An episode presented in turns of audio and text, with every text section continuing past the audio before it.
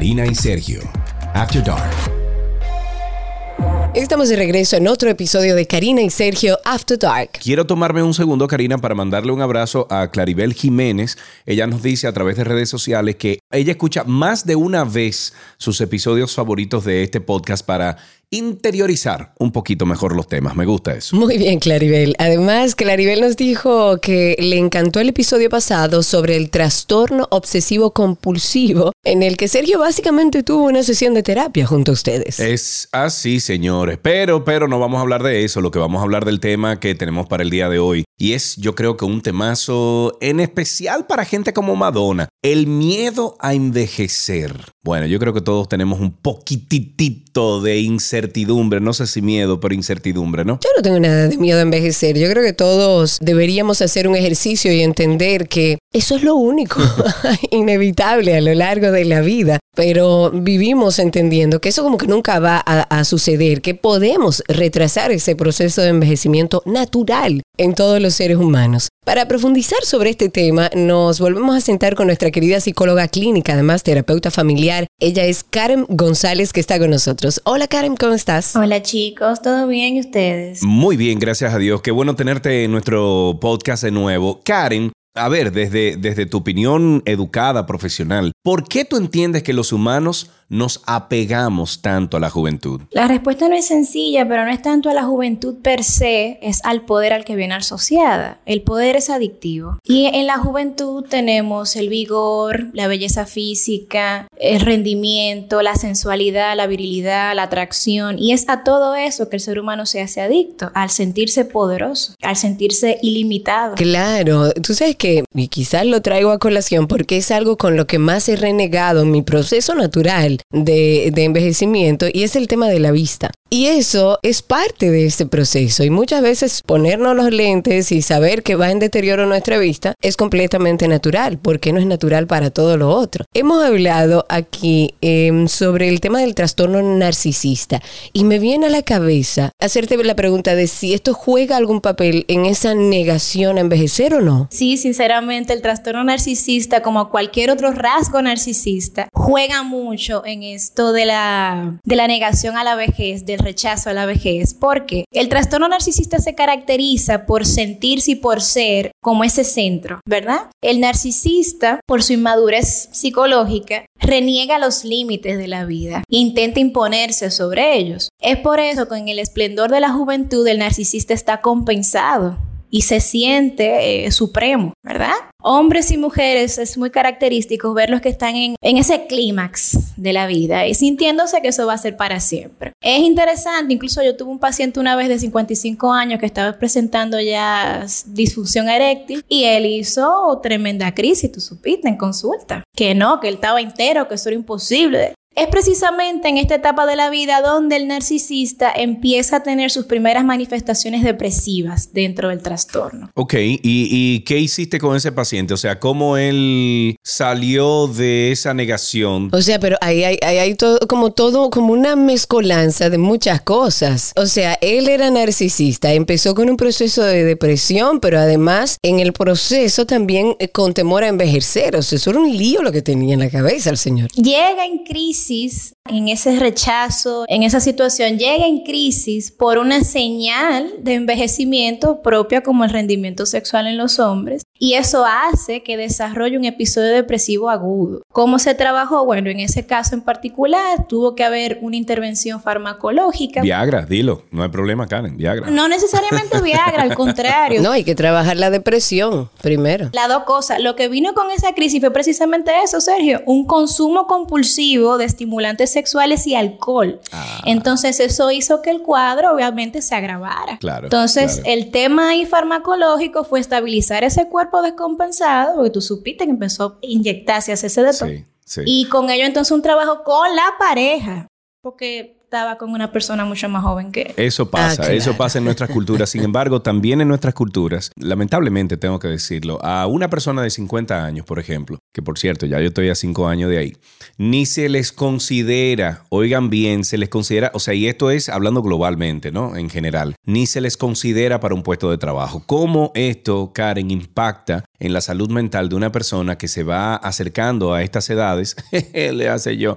De ahí pudiéramos deducir, por ejemplo, una de las razones por la cual no queremos envejecer. Cosas como esa eh, ayudan, ¿no? Definitivamente. Para mí la definición de salud mental es tener una vida y un estilo de vida que te permita tener cierta calidad. No podemos hablar de salud mental cuando no tenemos un empleo digno, cuando no tenemos un sueldo digno, cuando no tenemos ciertas comodidades, por lo menos facilidades aseguradas. Y entonces definitivamente la sociedad alimenta el morbo y el temor a envejecer como, como una mirada de que ya tú estás arruinado, ya tú estás, lo que te queda ya morirte. Entonces, naturalmente, esa visión colectiva de que la senectud o ya la vejez es la última etapa o ya casi lo final antes de la muerte, sin duda alimenta ese gran temor. Que también es bueno que normalicemos un poco de que todo ser humano puede presentar una crisis de edad y eso es normal y no necesariamente un trastorno narcisista, claro. Pero donde esta crisis se hace aguda y se complementa con otras cosas, como en el caso del paciente, entonces sí ya estamos hablando de un trastorno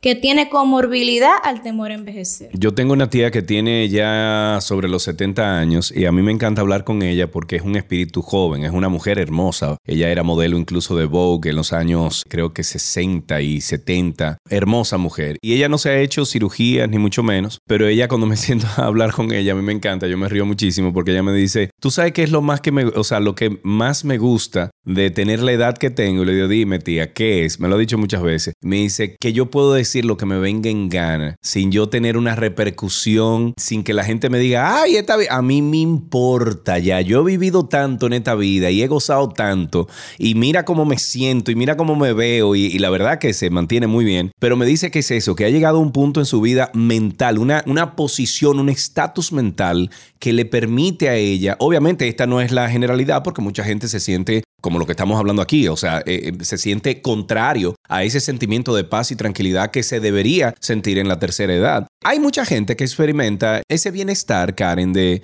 de haber sobrepasado los 65, 60 años y lo disfruta. Sin duda, incluso es una experiencia bastante gratificante cuando tú puedes, desde esa sabiduría de la experiencia acumulada, aportar, educar, instruir. De hecho, es la parte más sana de esa transición en ese ciclo de vida por el que todos nosotros vamos a pasar si tenemos suerte. Y esto ocurre cuando existe una buena resolución de las etapas de vida. Pero también creo que es, algo que tiene que ver con la crianza, porque he escuchado a mi mamá también decir muchas veces, eh, a mí me encanta envejecer con dignidad. Y por ejemplo, mami es una mujer que va a cumplir 80 años este año y tú la ves y es una mujer llena de juventud eh, y, no se ha hecho ninguna cirugía, al menos que fuera una cirugía por, por alguna operación o, por algún proceso eh, ya de salud. Eh, pero mi mamá, o sea, me dice eso. Entonces he visto eso en la familia de mi mamá, lo he visto. En la familia de mi papá no tanto, pero en la de mi mamá sí. Entonces también creo que es algo de crianza, ¿no? A ver si te lo pongo de esta manera.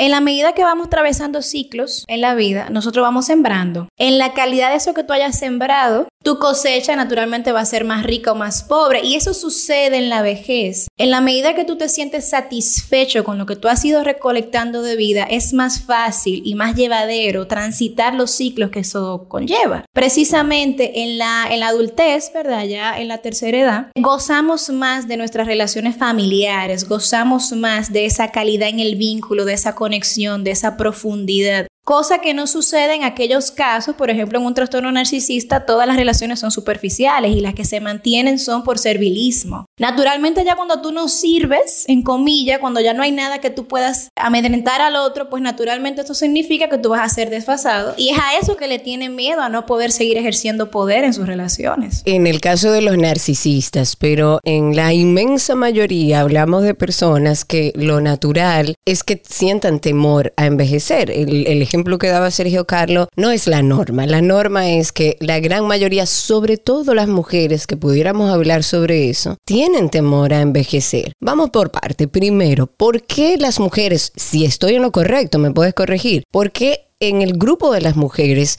hay mucho más temor a envejecer que en, en los hombres? Primero eso. Y segundo, ¿por qué no sucede? Porque está tan normalizado que no aceptemos que esto es finito, que llega a un punto donde vivimos, sembramos, cosechamos todo eso, como dices tú, lo disfrutamos y partimos. ¿Por dónde te?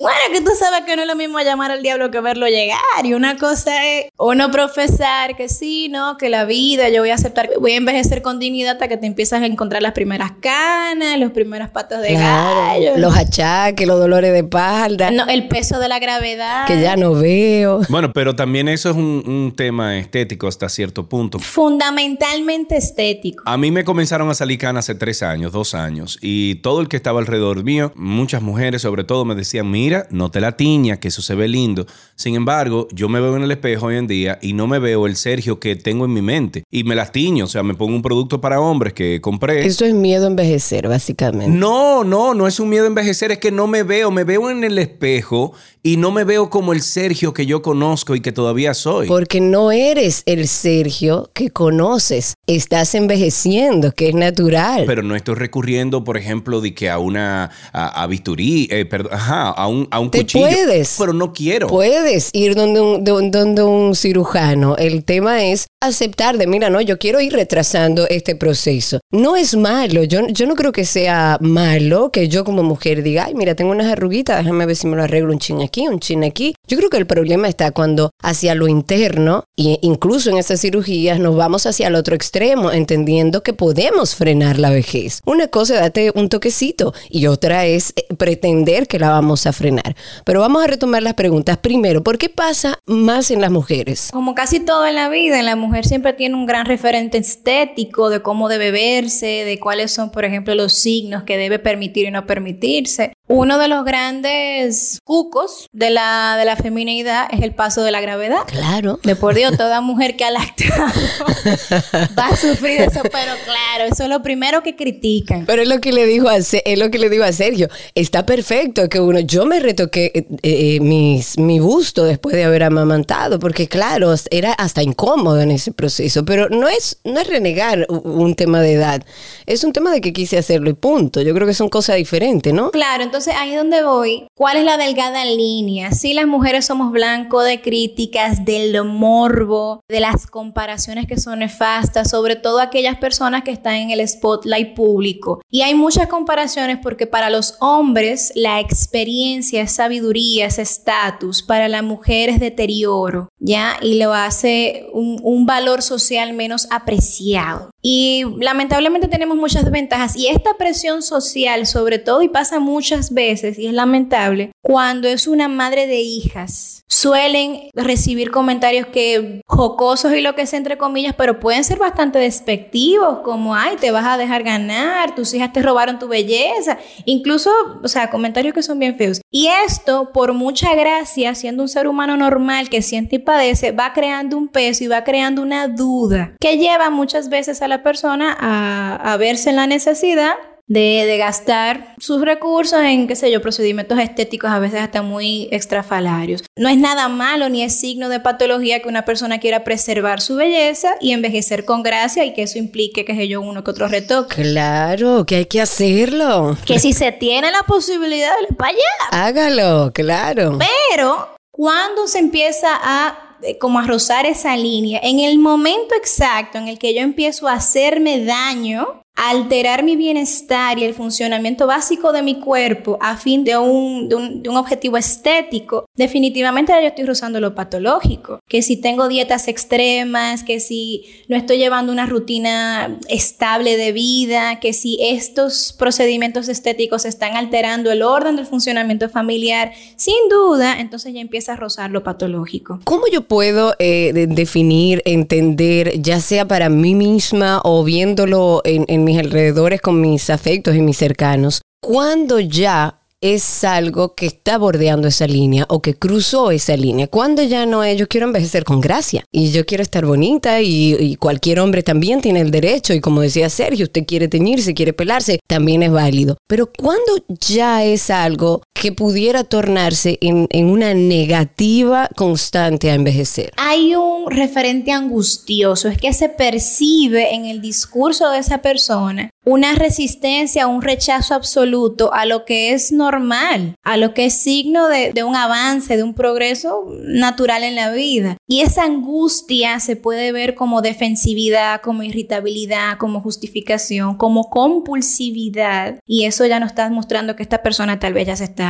obsesionando, que es la palabra. Ok, y si vamos por la línea de personalidades, yo tengo dos extremos. Yo, eh, pensando en este tema, me voy a Madonna, por ejemplo, que tiene 63 años, si mal no recuerdo, Luis Miguel, que también está bordeando los 60 años, quienes eh, se han sometido a diferentes cirugías, uno más que el otro, pero tratando de conservar esa eterna juventud. En ese caso, tú sientes que sí, que se, se, cruzó esa línea y que ya es una necesidad de no envejecer. Pero entonces tengo del otro lado a una Sarah Jessica Parker que es criticada por todo lo contrario porque ha querido envejecer con dignidad. Entonces también nosotros los seres humanos estamos como en medio de una disputa de qué es mucho, qué es poco, como qué hago para verme bien frente a los otros, porque fíjate Sara Jessica Parker, no se ha hecho nada y la gente dice que parece una vieja loca. ¿Cómo encontrar ese balance? Ay, la gente también es muy envidiosa, no, no puede llevar. Sí, yo estoy totalmente de acuerdo, totalmente de acuerdo. Eso es envidia. Y no, y lo digo en el sentido más jocoso de la palabra porque qué satisfacción da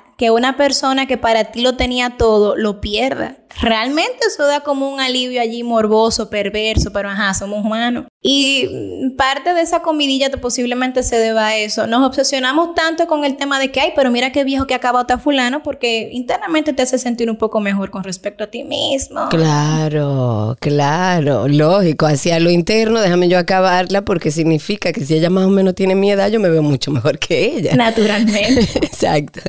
Pero abordemos un poco ese tema y tomando el tema de las mujeres otra vez. Las mujeres están, digamos, que presionadas socialmente en este tema mucho más que los hombres. Eh, de las mujeres se exige que tengan un cuerpazo, que no tengan arrugas, que estén siempre divinas, que puedan andar en tacos hasta los 95 años. ¿Por qué hay esta presión alrededor de la mujer y cómo puede escapar la mujer a esto? Si es que podemos dejarle algunas herramientas. ¿Herramientas para no ser blanco de las críticas o para no tomárselas personal? Ambas cosas. Ambas son excluyentes una de otra. Cada una tiene su precio. A ver.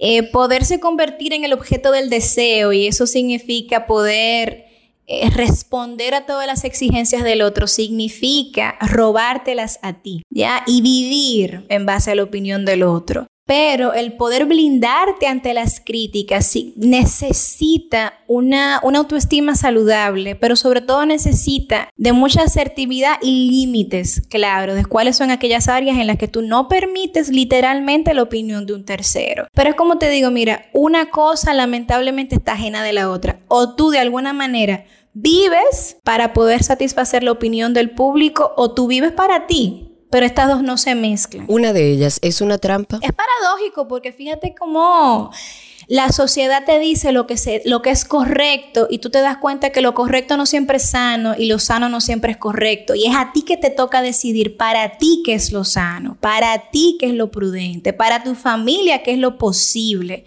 Y eso es un gran reto. Claro. Según estuvimos leyendo, se dice en psicogerontología que además de la edad cronológica hay como una edad cognitiva o subjetiva. Sergio hablaba hace un momentito justamente de que tiene una tía que tiene no sé cuántos años, sin embargo mentalmente es una mujer llena de vida. Yo tengo eh, la abuela de mi, de mi esposo, tiene 99 años y vive sola. Entonces, ¿qué, qué hay de esto? ¿Qué, ¿Qué es edad cognitiva, subjetiva? Explícanos un poco la diferencia. Sergio ahorita dijo, no me siento el, Sergio que yo reconozco. Claro. Y esto es un buen ejemplo. Nosotros hacemos unas representaciones mentales de lo que significa una cosa u otra, incluso nuestra propia imagen. Y no necesariamente la imagen que tenemos de nosotros mismos se actualiza a la par con la imagen externa. ¿Verdad? Entonces, básicamente eso se refiere que existe una edad mental que a veces puede fijarse y volviendo a los narcisistas, eso sucede. El narcisista se fija en un punto de su vida y ya de ahí no pasa. O sea, yo quiero tener 20 años por el resto de mi vida. Y van a tener 20 años por el resto de su vida, madurativamente hablando. Oh, mi Dios. Y a eso es que se refiere eh, que existe una edad mental.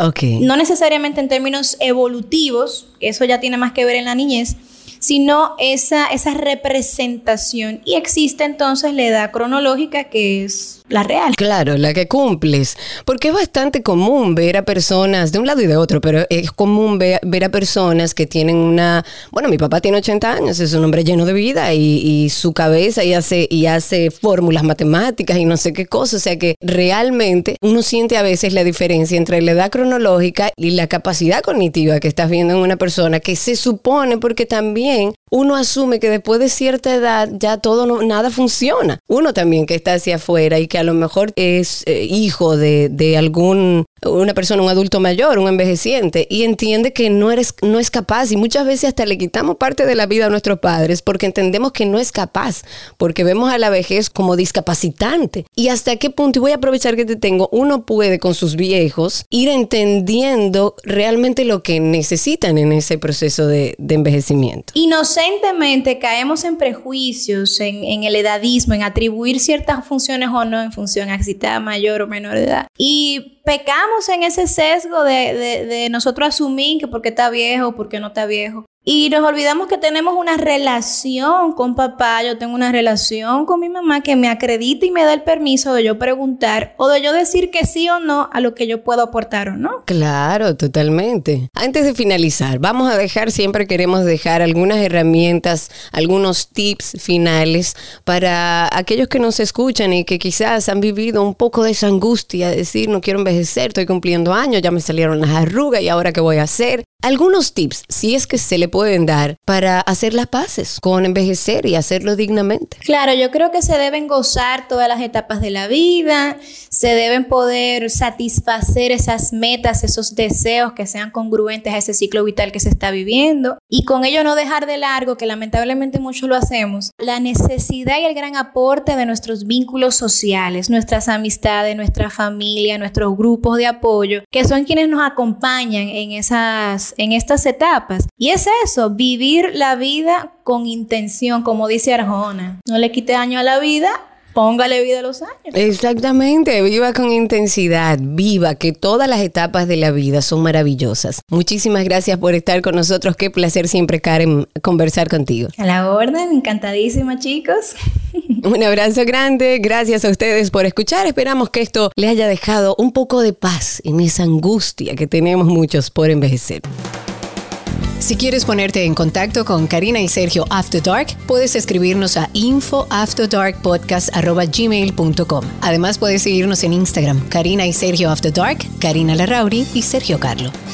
El miedo a envejecer incluso está considerado un tipo de fobia. Le dicen gerascofobia. Es aquel temor irracional, completamente irracional, al transcurso de los años y a la pérdida de la juventud. Y suele ir acompañada de ansiedad, de miedo, de pensamientos negativos que llegan a los seres humanos o al individuo a sentir incluso pánico. Sin embargo, debemos entender que es parte de nuestros ciclos, que debemos disfrutar de la hora, del presente, de sacarle provecho a cada etapa. Qué etapa tan maravillosa también del adulto mayor que puede disfrutar de sus nietos. Cada etapa es maravillosa. En la conducción estamos Karina Larrauri y Sergio Carlo. Este contenido fue producido por Cindy Paulino. En la edición Raven Pineda. Recuerda que nos puedes enviar notas de voz con tu testimonio a través de un enlace que está en la descripción de este episodio.